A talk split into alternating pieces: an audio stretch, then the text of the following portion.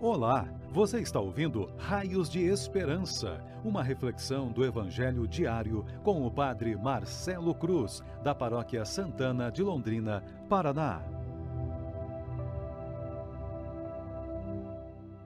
Queridos irmãos e irmãs, hoje, quinta-feira, temos a alegria de celebrar a solenidade da Anunciação do Senhor e vamos ouvir e refletir sobre o Evangelho de Lucas, capítulo 1 versículos de 26 a 38. O Senhor esteja convosco, Ele está no meio de nós. Proclamação do Evangelho de Jesus Cristo segundo Lucas. Glória a vós, Senhor. Naquele tempo, o anjo Gabriel foi enviado por Deus a uma cidade da Galileia chamada Nazaré, a uma virgem prometida em casamento a um homem chamado José. Ele era descendente de Davi e o nome da virgem era Maria. O anjo entrou onde ela estava e disse: Alegra-te, cheia de graça, o Senhor está contigo. Maria ficou perturbada com estas palavras e começou a pensar qual seria o significado da saudação. O anjo então disse-lhe: Não tenhas medo, Maria porque encontraste graça diante de Deus. Eis que conceberás e darás à luz um filho, a quem porás o nome de Jesus.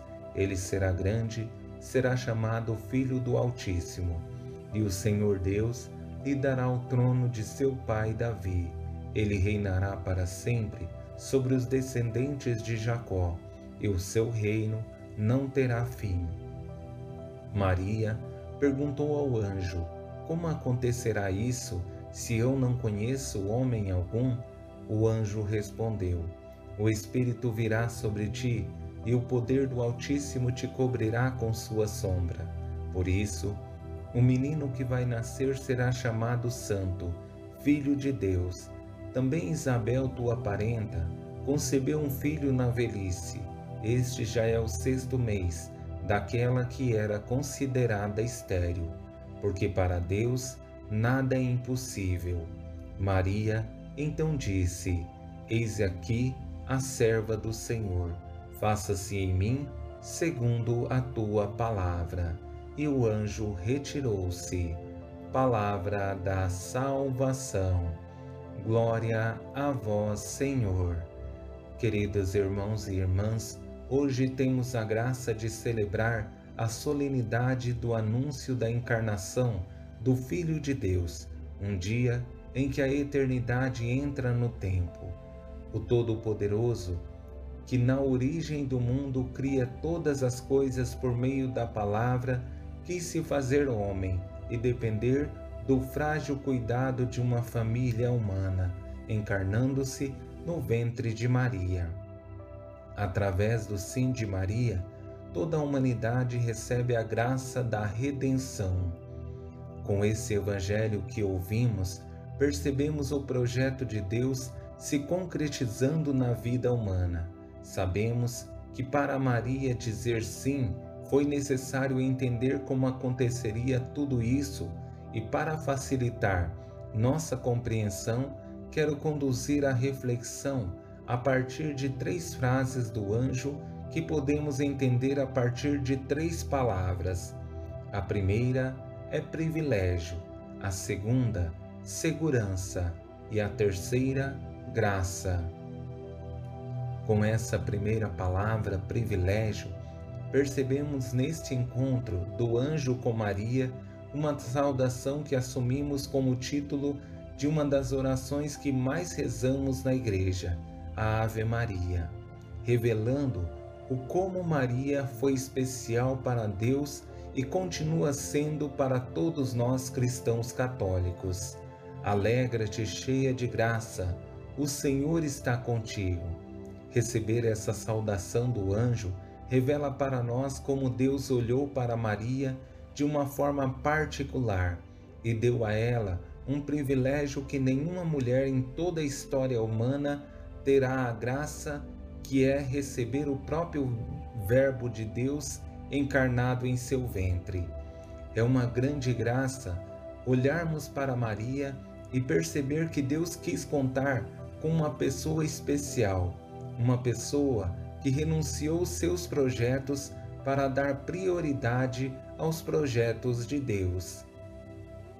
Com essa segunda palavra, percebemos na primeira parte a frase das quais é mais citada nas Sagradas Escrituras, porque a intenção primeira é que Maria saiba que Deus sempre será o seu socorro, principalmente nos momentos mais exigentes de sua vida.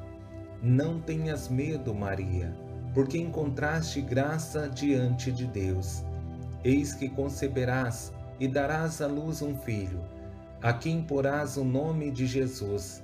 Ele será grande, será chamado Filho do Altíssimo, e o Senhor Deus lhe dará o trono de seu pai Davi. Ele reinará para sempre sobre os descendentes de Jacó, e o seu reino não terá fim. Com essas palavras, o anjo deixa claro que o projeto de Deus para esse menino é grande. Por isso, escolheu Maria como mãe que estaria à altura de tamanho projeto, porque o exemplo e o discipulado dessa mulher certamente revelará a escolha perfeita de Deus. E chegamos à última frase, que tem como pano de fundo a graça divina, revelando que não é em virtude das qualidades de Maria, que são muitas, que acontecerá a encarnação, mas através da graça de Deus, essa graça que ele concedeu somente a Maria, o maior exemplo de mulher que existiu em toda a história humana. O Espírito virá sobre ti, e o poder do Altíssimo te cobrirá com sua sombra.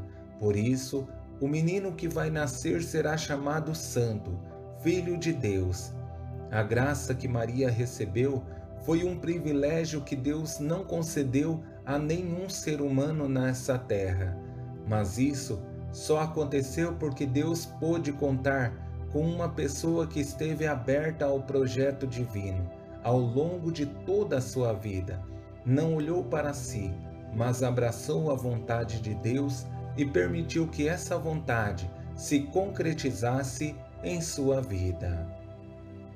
Que Deus nos ajude a ter os nossos olhos e ouvidos abertos para ver os sinais da presença de Deus e ouvir o seu chamado, e que através dos desafios tenhamos a coragem de testemunhar nossa fé e perceber esse Deus que continua a espalhar os seus raios de esperança sobre nossas vidas.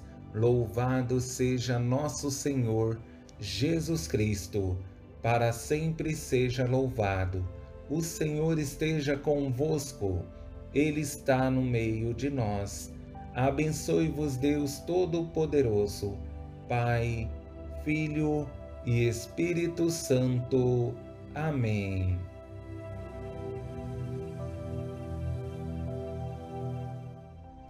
Você ouviu o Raios de Esperança, uma reflexão do Evangelho diário com o Padre Marcelo Cruz, da Paróquia Santana de Londrina, Paraná. Se esta mensagem lhe fez bem hoje, compartilhe com seus amigos.